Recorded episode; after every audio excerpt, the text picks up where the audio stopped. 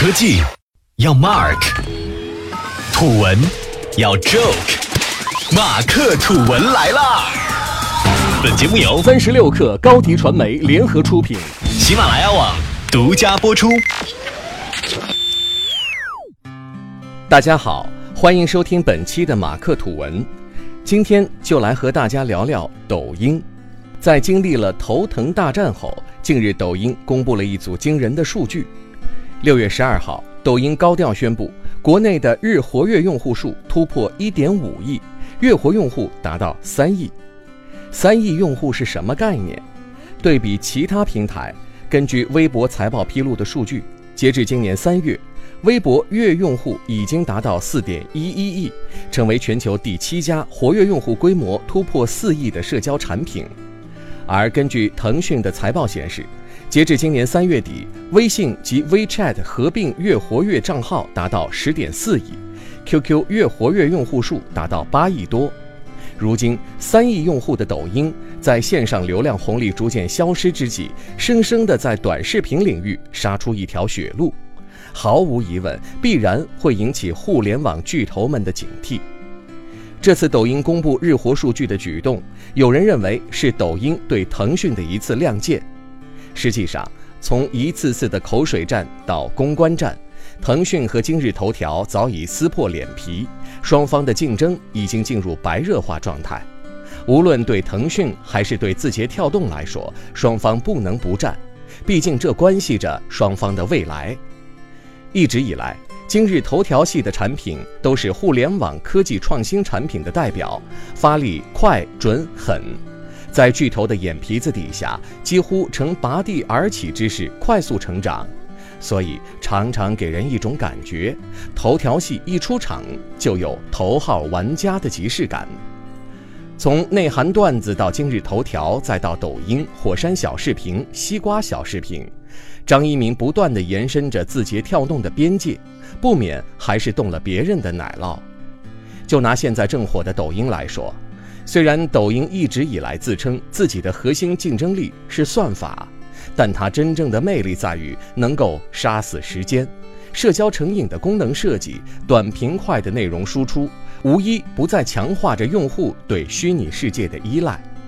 相信大多数抖音用户都有一种感觉：一旦打开抖音开始刷，根本停不下来。而沉迷抖音也已经成了一种普遍社会现象。不止于此，也在这两天，今日头条还低调上线了一个名为“今日游戏”全新板块，而这个板块隐藏在今日头条安卓版的钱包菜单下，藏的可以说是相当之深。但是今天游戏的板块一旦启动，加上短视频风口，威力值有多猛，腾讯心知肚明。所以今日头条接下来的每一步动作，腾讯都不得不防。再来看腾讯系，一直以来最让腾讯引以为傲的就是社交，这是腾讯生存的根基。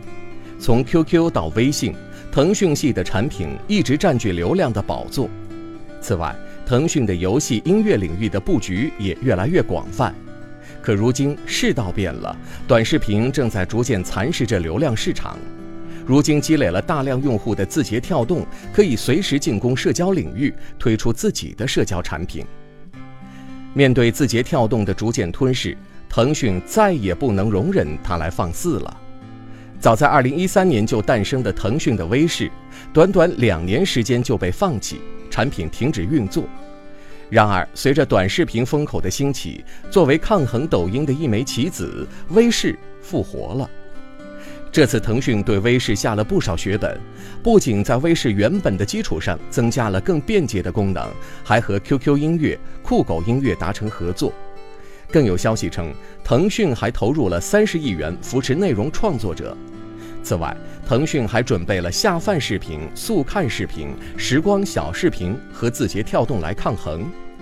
然而，市场留给腾讯的时间并不多了。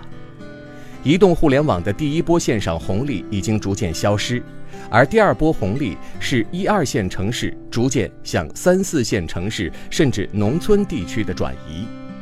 无论是趣头条、拼多多，还是快手、抖音，都三四线在以燎原之势迅速崛起。小镇青年的能量优势越发凸显，渠道在下沉，用户在扩散。刚刚回过神来的腾讯，面对字节跳动这个劲敌，可能越来越难缠了。那在未来，腾讯和字节跳动的战争会如何延续？我们还是拭目以待吧。好了，本期节目先聊到这里，下期节目我们不听不散。